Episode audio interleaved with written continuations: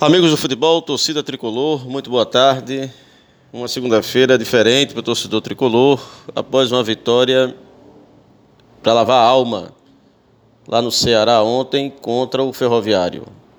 Vitória que dá ao Santa Cruz não só de volta à liderança, mas põe o Santa Cruz numa condição de certa tranquilidade, porque a distância dele para o quinto colocado atualmente é de sete pontos.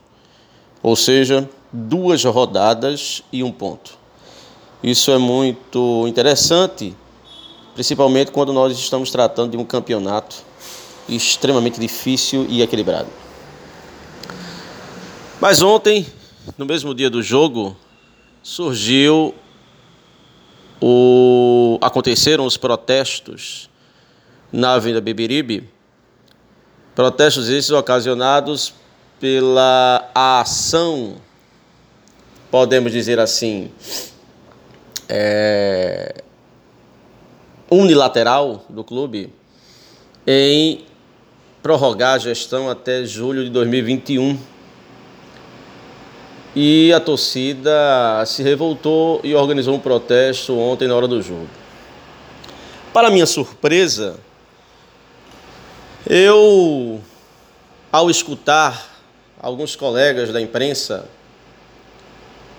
sobre tal fato, soando com uma certa unanimidade, uma espécie de condenação aos atos de protesto ontem alegando esses colegas uma série de fatos. Aglomeração, é, sem precaução, uma série de coisas e dizendo que era um momento inapropriado, um, horário inapropriado, na hora do jogo o torcedor tem que estar apoiando o jogo, o time, enfim. Eu acho engraçado é que a pretensão das pessoas julgarem ou fazerem juízos de valor das ações dos outros quando elas parecem desconhecer a razão de tais ações. Primeiro é preciso esclarecer que, de fato, eu concordo com esses meus colegas da imprensa quando dizem que isso é um assunto do conselho, mas é justamente por causa disso que o protesto ocorreu a ação veio de baixo para cima.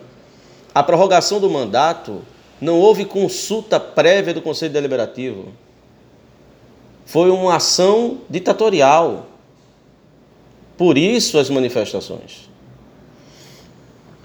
Segundo, ora, qual é o problema de se fazer um protesto de domingo à tarde?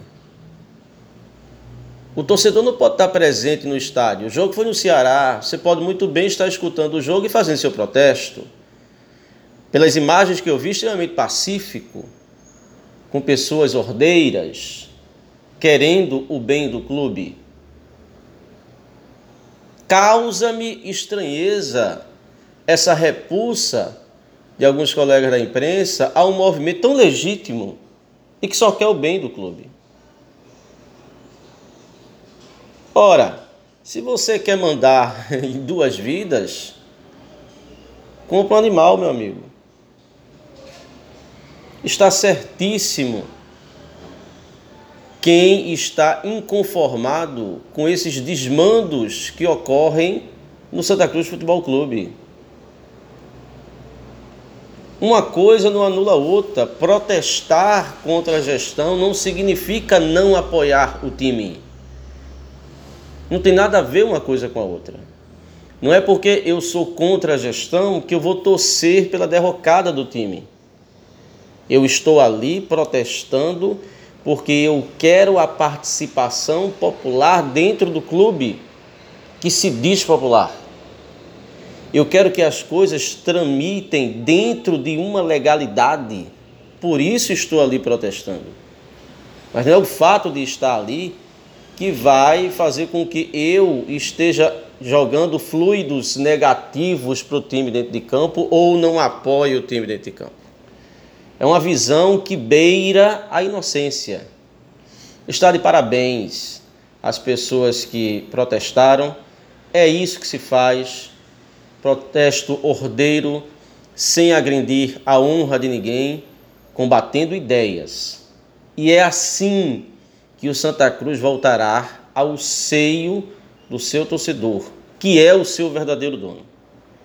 Não tenho compromisso com o Conselho Deliberativo, com ninguém, com o Grupo A, com o Grupo B, não tenho. Meu compromisso é com o Santa Cruz Futebol Clube. Então, está de parabéns à torcida. Os protestos têm que ocorrer, tem que existir diálogo dentro do clube. Não pode é ter dentro de um mesmo clube forças paralelas. Continue todos com a resenha Santa Mãe Eterno Amor, na liderança de Léo Silva, escoteiro da notícia.